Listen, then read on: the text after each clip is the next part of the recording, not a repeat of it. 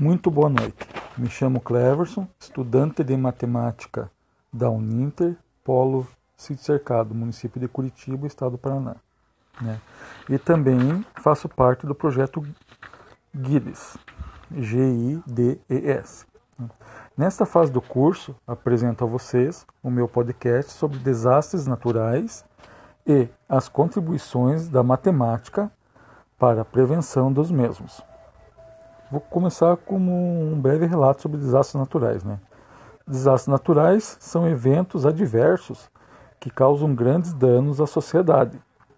Os desastres naturais, segundo a Defesa Civil do Brasil, podem ser causados de forma natural ou provocadas por humanos.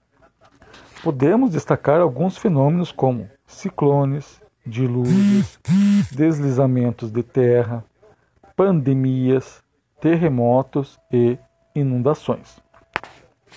Estudos do CONADEM, Centro Nacional de Monitoramento e Alerta de Desastres Naturais, ressalta a importância da matemática para as variadas facetas do problema.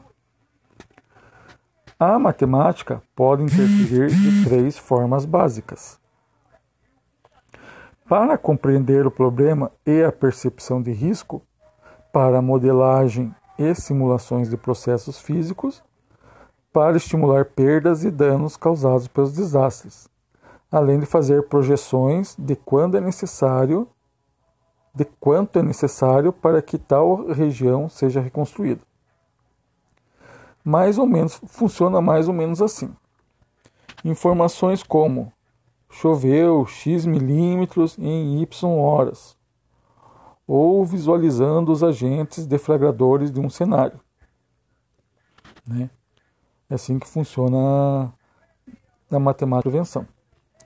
O artigo também tem como objetivo identificar as principais áreas de risco para ocorrência de desastres naturais, em especial fenômenos relacionados à pluviosidade e vendavais, na cidade de Curitiba, né, que é a cidade onde resido bem como os meses que esses fenômenos mais ocorrem.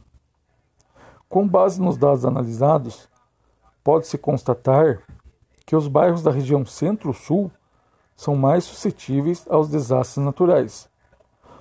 Os desastres naturais estão ligados ao clima, pois como a cidade se situa em uma região de clima subtropical úmido, está sujeita a precipitações decorrentes tanto da dinâmica de convenção, convecção como das chuvas frontais, resultante do choque entre as massas de ar polar e tropical, que atuam na região ao longo do ano.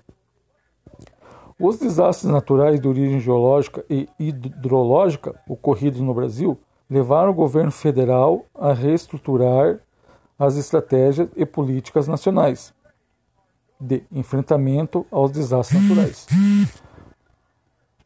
Contando com a colaboração do governo japonês, através de um acordo de cooperação técnica internacional, foi elaborado o projeto de fortalecimento do, da Estratégia Nacional de Gestão Integrada de Risco em Desastres Naturais, o GIDS, que eu faço parte, né, que me contratou para fazer esse podcast também.